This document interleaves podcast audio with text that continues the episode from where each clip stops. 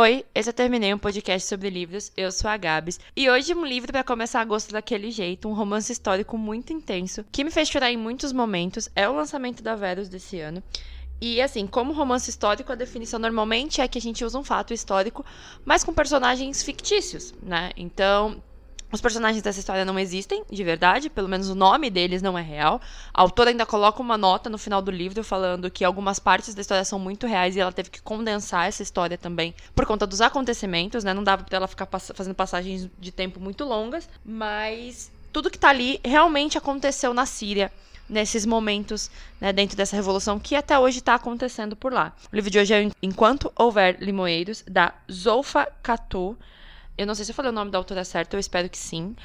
E esse livro, ele é muito, muito, muito comovente. Ele conta a história da Salama, que vive com a mãe, com o pai e com o irmão, que é casado com a Laila, uma das melhores amigas dela. Quando estoura a guerra na Síria, a guerra não, né? Eles chamam de revolução a população de lá. E a gente só recebeu a informação de guerra, né? Então isso é, é muito doido.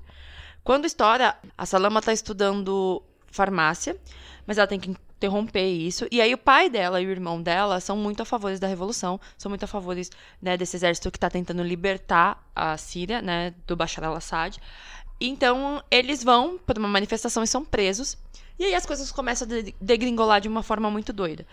Um dia ela tá voltando para casa, cai uma bomba e aí a mãe dela acaba falecendo dentro da casa e ela fica ali toda machucada, acorda sozinha e tem a Laila, que é a esposa do irmão dela, que tá grávida e elas convivem. Desses acontecimentos até o momento onde a gente tá ali na história que a Salama tá contando, passaram um tempo e ela agora trabalha num hospital. Ela não se formou em farmácia, mas hoje ela é cirurgiã, porque ela tem que ajudar os feridos da guerra.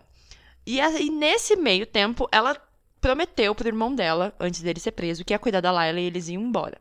Então ela tá meio que assim, não sei se vou embora, não sei se quero ir embora, porque ela precisa ir embora da Síria e a gente sabe que os refugiados para ir embora de lá passam por umas coisas horrorosas. E ela fica nessa, não sei, não sei, tem um cara, o M, eu não sei se é AM ou se é M mesmo, que fala o nome dele, que é um cara que faz transporte de refugiados.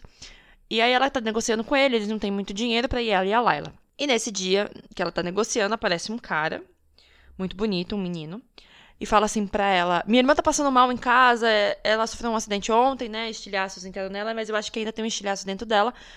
Ela precisa de ajuda, mas ela não consegue vir pra cá, ela é pequena. Aí ela vai até a casa desse moço, ajuda a criança, né? Cenas horrorosas, e enfim. Só que eles começam a se gostar. O que a Salama não sabe é que o Kenan talvez seja alguém mais próximo do que ela imagina. E a Salama também tem um problema muito grande. Tem um bicho, um personagem que aparece para ela o tempo todo, que ele tem um nome muito esquisito, né? Eu não vou lembrar. É, é, é acho que é. É um nome muito, muito estranho. E ele sempre aparece. É um homem de terno, todo sujo de sangue, fumando, falando pra ela: olha, você não tem que desistir, você tem que ir embora, você não pode ficar aqui, você não, não é daqui. E assim. Eu não posso falar mais dessa história do que além disso, porque tudo que eu disser vai ser spoiler. Tudo que eu disser vai ser. vai acabar com a experiência da leitura. O livro é muito bonito, é muito comovente. Ele tem 40 capítulos, na verdade, 39 capítulos e um epílogo.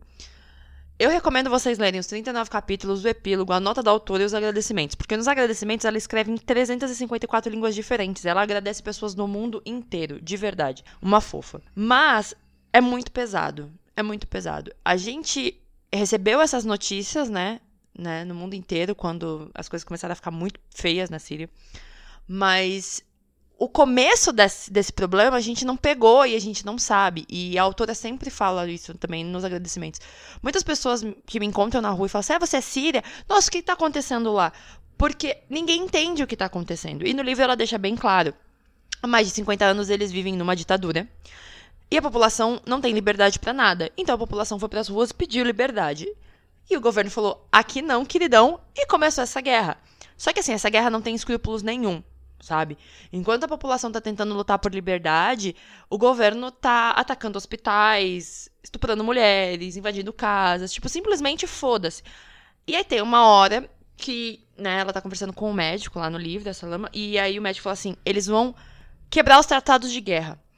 E aí a gente sabe, né, que é bizarro isso, mas existe uma meio que uma constituição, né, uma, uma lista de regras de coisas que você pode fazer durante a guerra. E dentro dessas regras, depois de vários acontecimentos, principalmente durante a Guerra do Vietnã, é, que os Estados Unidos usavam gás mostarda e que, né, matou muita gente porque eram químicos, né? Ataques químicos começaram a ser condenados porque isso é bizarramente horrível, não tem como se proteger, não tem como responder isso. É, é assim, é Assim, eu não posso falar que não é humano, né? Porque a guerra em si não é, enfim. E aí o médico fala isso pra Salama e ela fica, como assim? E é quando eles atacam com gassarim crianças. Essa passagem do livro, de verdade, eu, eu fiz essa pausa mesmo porque ela é muito, muito, muito intensa. Pensa uma menina de 18 anos, ela tem 18 anos, a Salama, tentando ao máximo salvar crianças e ela tem, tipo, menos de minutos, segundos para fazer isso não tem muita medicação no hospital, não tem leito, ela não tem como atender e ela não é médica, ela é farmacêutica de estudo, ela ainda não tá formada. É um desespero, é um desespero, um caos, e você fala, gente, o que que tá acontecendo? E é muito, muito doloroso. A autora consegue passar isso de uma forma escrita muito pesada, que você fica em desespero junto com ela. E aí, depois, a autora vai jogando várias outras questões em cima. É, a dificuldade para ir embora, o desespero para fugir, o que, que a gente vai fazer e algumas revelações que a gente vai fazendo. Cara, o que tá acontecendo aqui? E o personagem que acompanha essa lama, esse Kalf, né? Eu não sei se eu falo o nome dele certo, de verdade, porque a pronúncia é muito difícil. Ele é tipo uma consciência que coloca medo nela também. E a, em muitos momentos eu odiei ele, mas no final do livro eu entendi muito a existência desse personagem. E é muito foda, porque ele é necessário em muitos momentos. Esse livro ele vai fazer toda essa transição da Síria até a saída deles da Síria. Sim, vai ter cenas em barco de pesca no meio do Mediterrâneo com 700 pessoas dentro, vai. E sim, você vai ficar desesperado. Mas é um livro sobre esperança. A autora mesma diz que ela não quer passar só a história da guerra, ela quer passar a história das pessoas sírias. De como a população tem lutado, de como a Síria não é só um lugar, mas sim as pessoas que estão lá.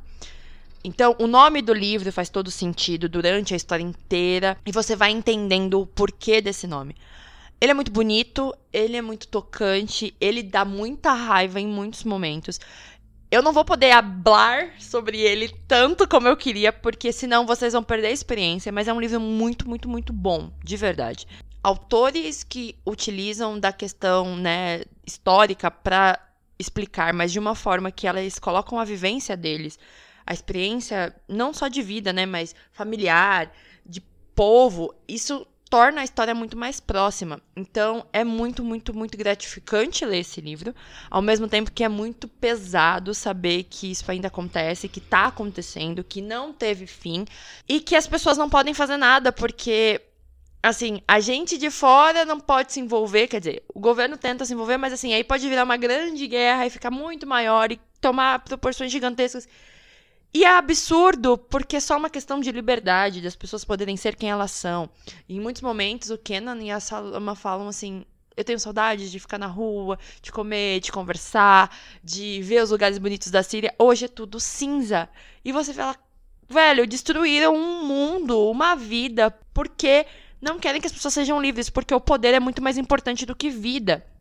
Então, assim, é muito tenso, é muito pesado. Tem horas que você literalmente quer fazer que nem a Salame desistir de tudo. Ao mesmo tempo que você quer ser muito como Kenan e sair na rua brigando com todo mundo.